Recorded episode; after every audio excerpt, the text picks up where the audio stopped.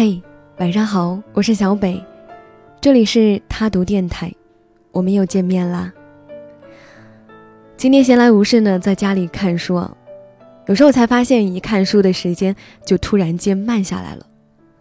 平时忙忙碌碌的，然后就觉得一天的时间完全就不够用，好不容易安静下来呢，才会觉得时间是过得非常慢的，也很安静啊。今天依旧在看《疲惫生活中的英雄梦想》。再来分享里面的一个好故事给大家吧，也是我非常喜欢的一个故事，同样也希望你们能够喜欢。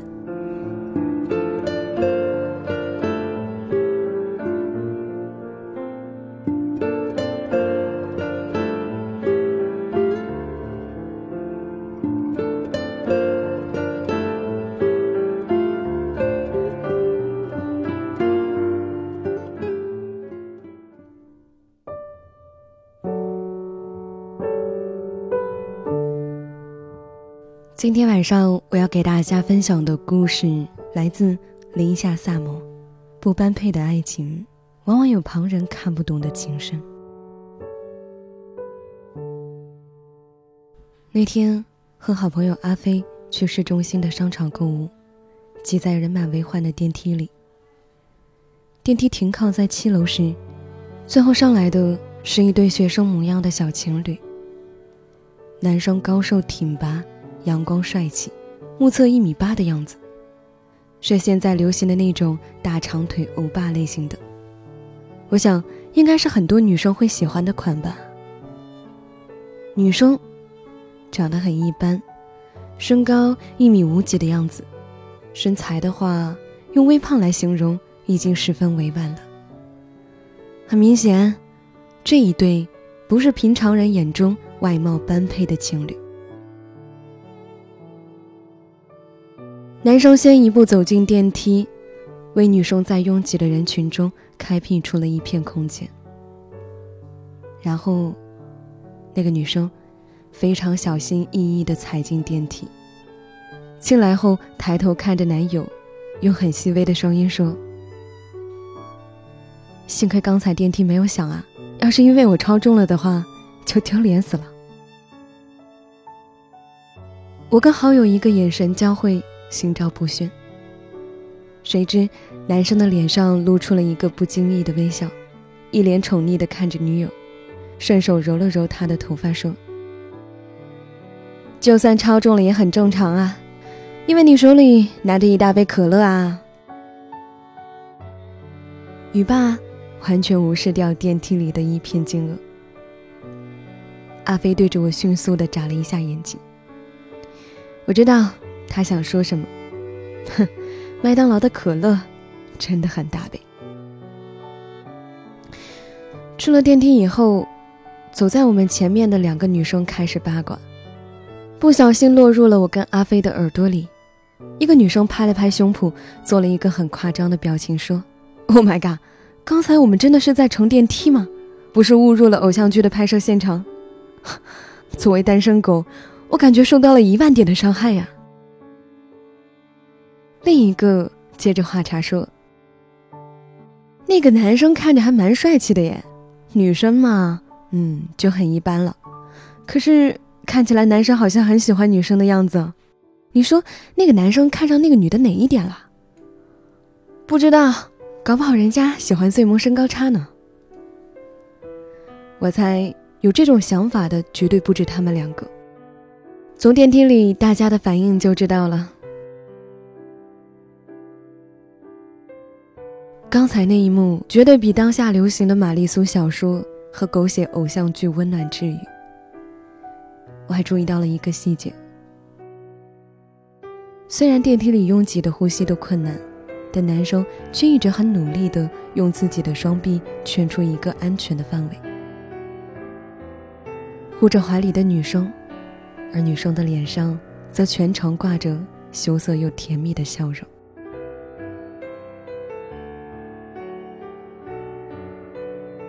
也许旁人看来这一对并不般配，可是他们就是那么甜蜜，那么的在意彼此。我想在爱情的世界里，从来都是如人饮水，冷暖自知。当两个人沉浸在爱情的世界里的时候，爱情会为他们画出一个圈，圈子里是他们独有的世界和空间，是旁人看不懂的婉转和情深。往往，爱情表面的般配与否，只是旁人肤浅的判断。至于这爱情的里子，是清茶，是美酒，还是苦咖啡，只有当事人自己才知道。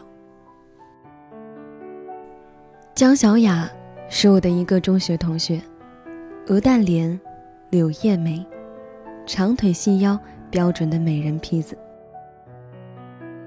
她从初一开始就桃花不断，一个学期下来，抽屉里的情书多得可以用来当草稿纸。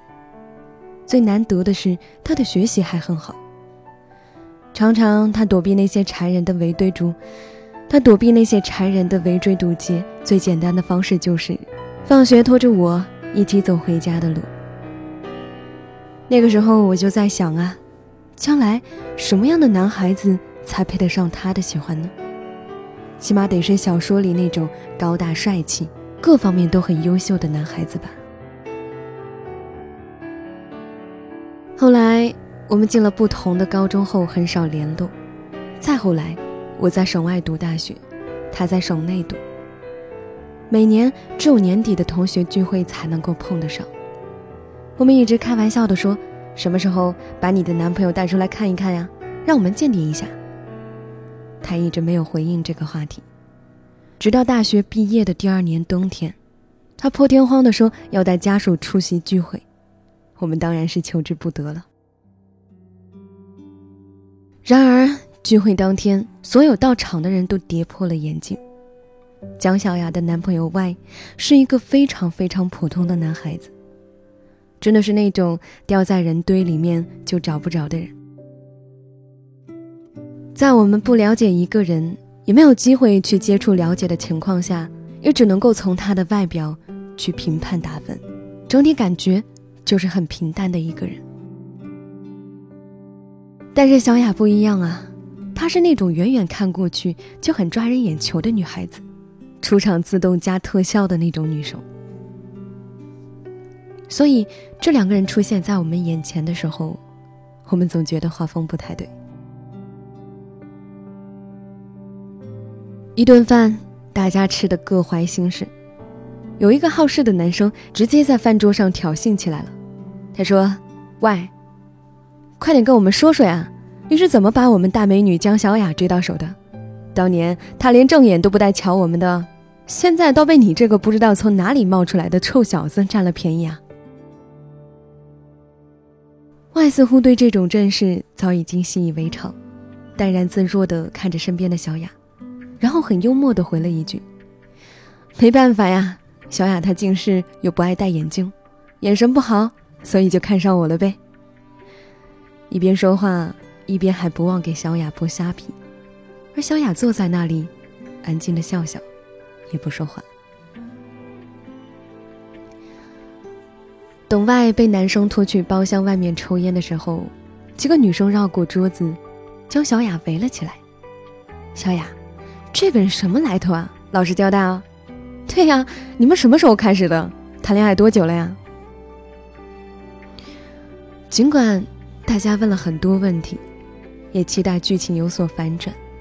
但最终也没有得到什么惊天动地的答案。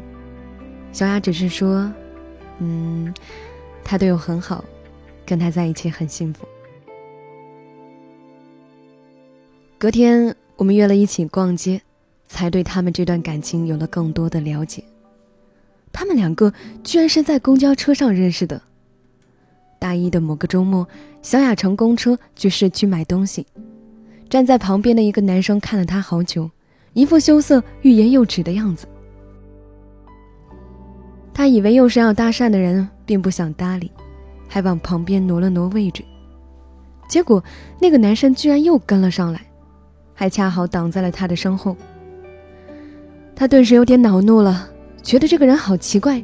正准备发脾气的时候，突然那个男生结结巴巴地说了一句：“嗯，你，你衣服后面弄脏了。”我把外套借给你穿吧。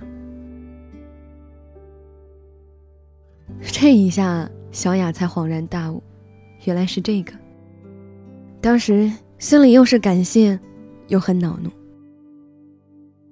没多久，外就向小雅表白了，小雅拒绝了，他又表白，说可以等。就这样，一个表白，一个拒绝，中途又发生了很多的事情。一年半后，他们成了男女朋友。后来家里人知道了，死活不同意，因为男孩十分普通，家境也很一般，而且还是单亲家庭。但是，他们还是顶着压力在一起了，也没有像大家预测一样毕业就分手。本来以为过了这么久，父母也父母也该接受外了，没想到毕业之后，父母反对的声音更加强烈了。他们说。你之前谈恋爱也就算了，现在都已经工作了，得找一个条件好的人家，正儿八经的结婚安定下来呀。你跟外在一起，我们是绝对不会同意的。所以，这一次他把外带回来，主要是为了见父母，企图说服爸妈扭转他们的观念的。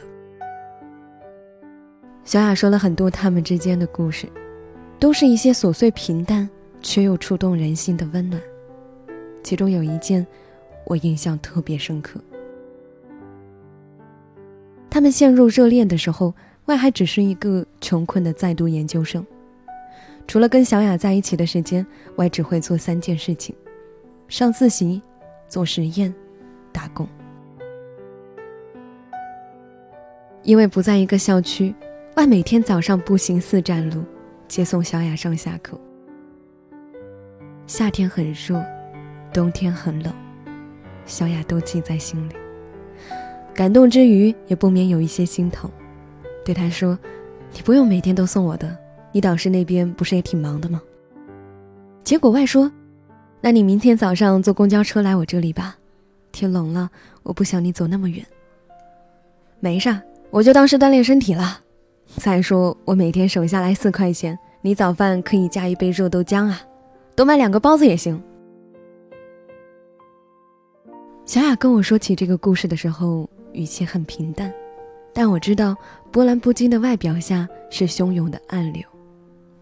我有点明白他为什么那么抗拒家里安排的与高富帅的相亲了，执拗的和父母口中的穷研究生在一起。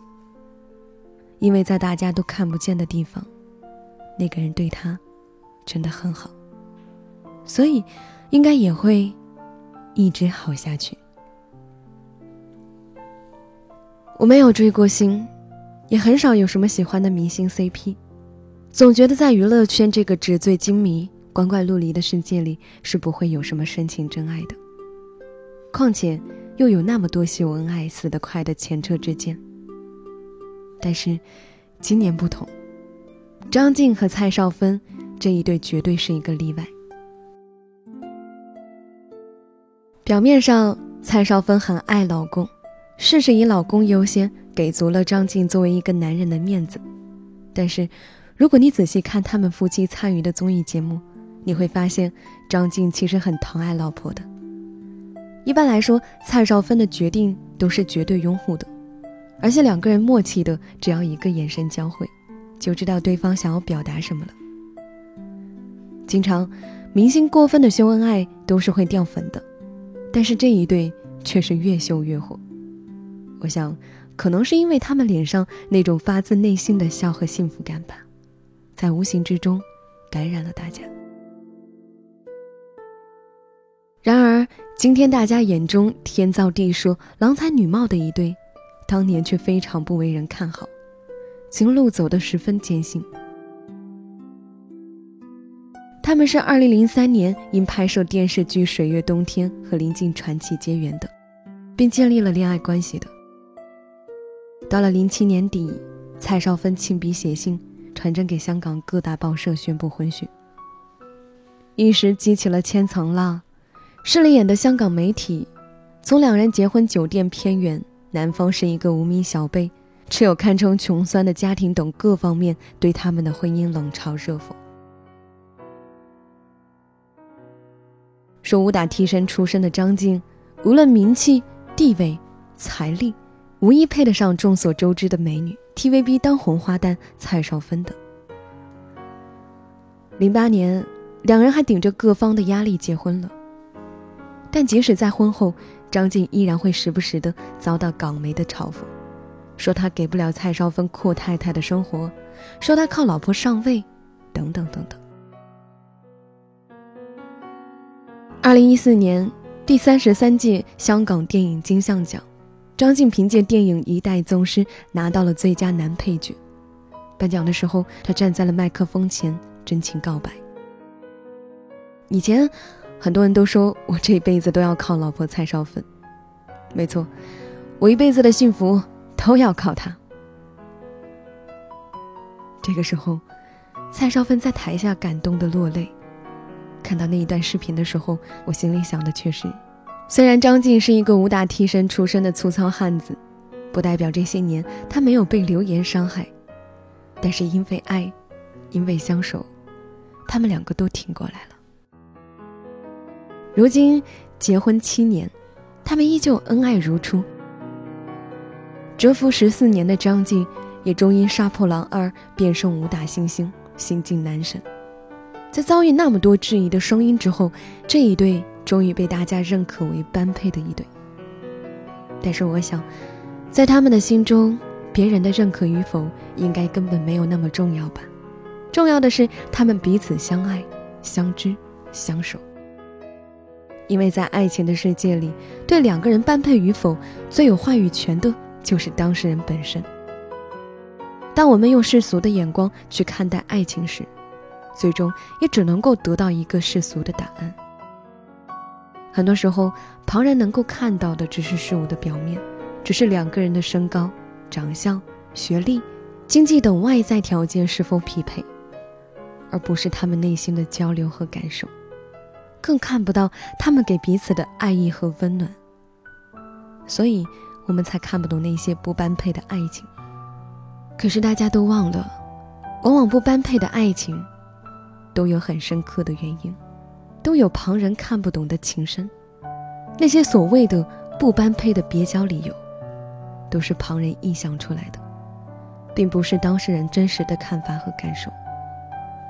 所以，还是少插手别人的爱情，少对别人的爱情指手画脚比较好。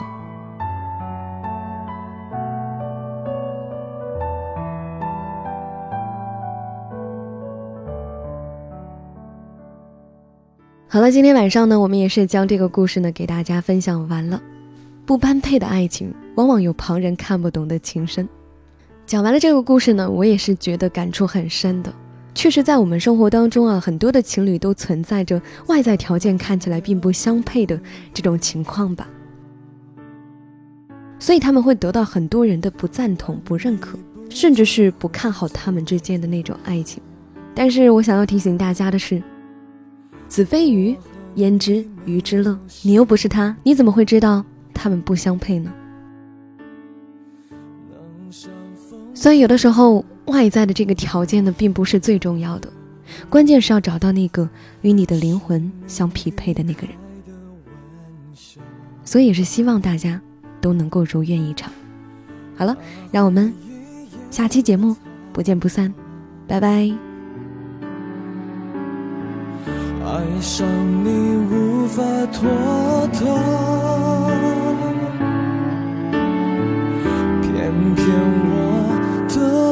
不